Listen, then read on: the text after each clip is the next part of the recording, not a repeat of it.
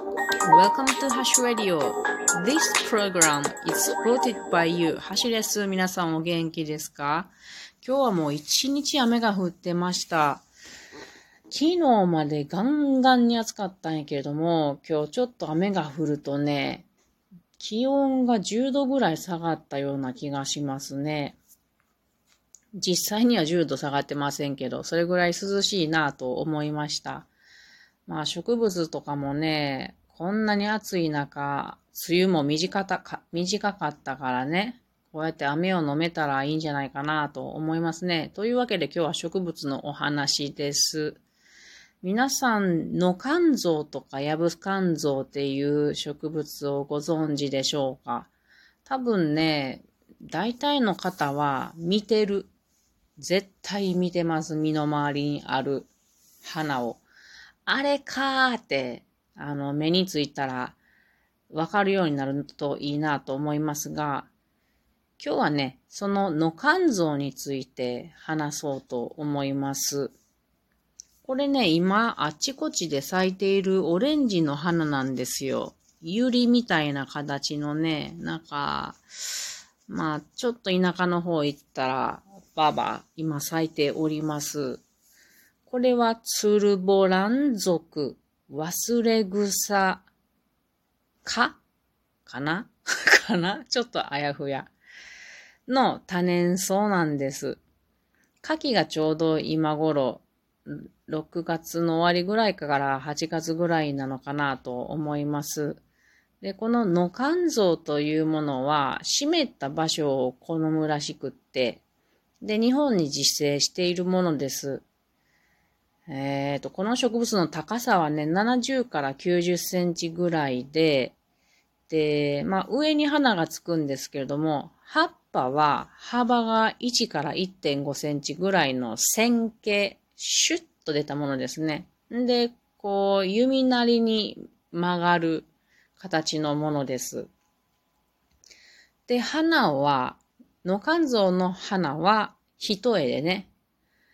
で、その花びらとなっているもの。これは長さが5から10センあ11センチぐらいの6枚がついたもので、色はね、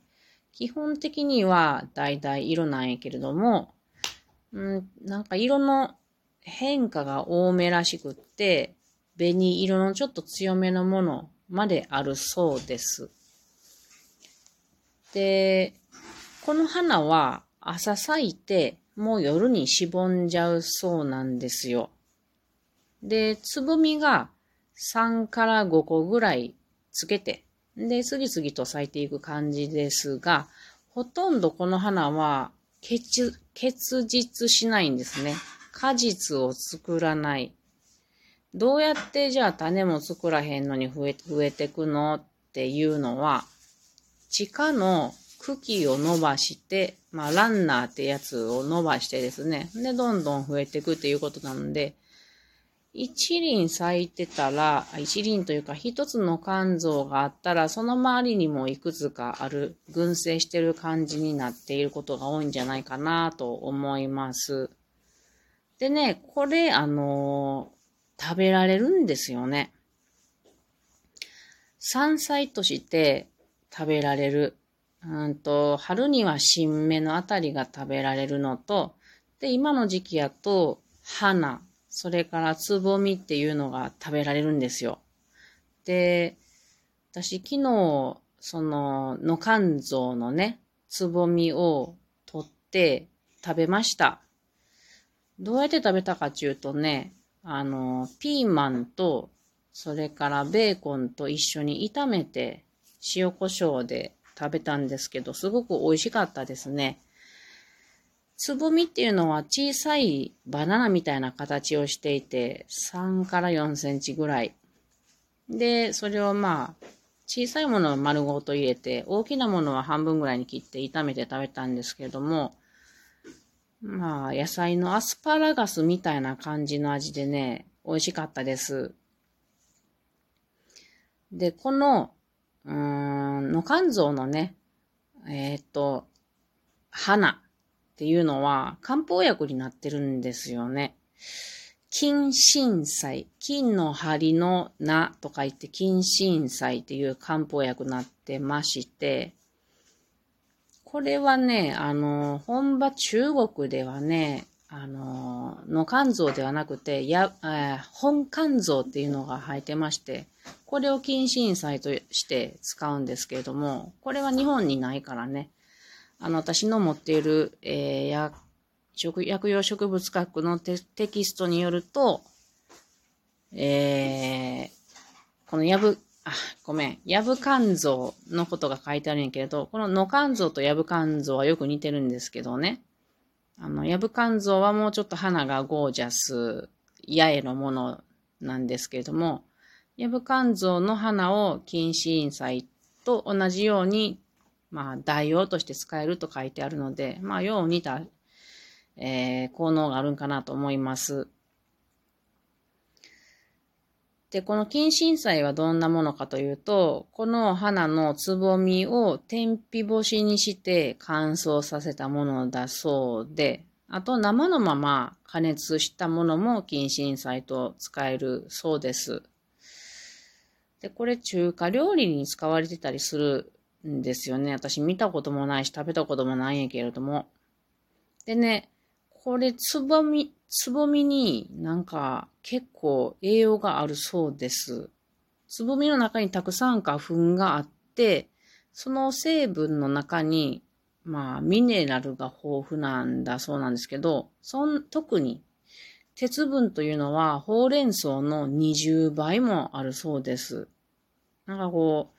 う、美味しいなって思うのは栄養があるっていうことなんですかね。で、体を冷やす作用があったり、あと鎮静作用、それから消炎作用っていうのがあるらしくって、で、これによって気の高ぶりを抑えたりね、あと精神の緊張をほぐすなど、まあこうやって精神の安定が得られるそうなんですね。で、結果として不眠の解消に効果効果的であったりするらしいですが、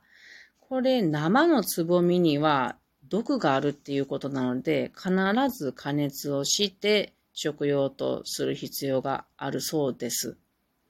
私今日ね、朝から今もね、ずっと眠たいんですよ。これ、不眠の解消がされてるんでしょうか？いや、不眠やな。なん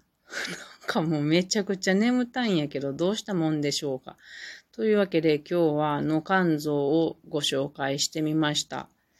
ヤブ肝臓も同じように使えると思うので、えー、皆さんもしすごいたくさんの肝臓やヤブ肝臓を周りで見かけられたら、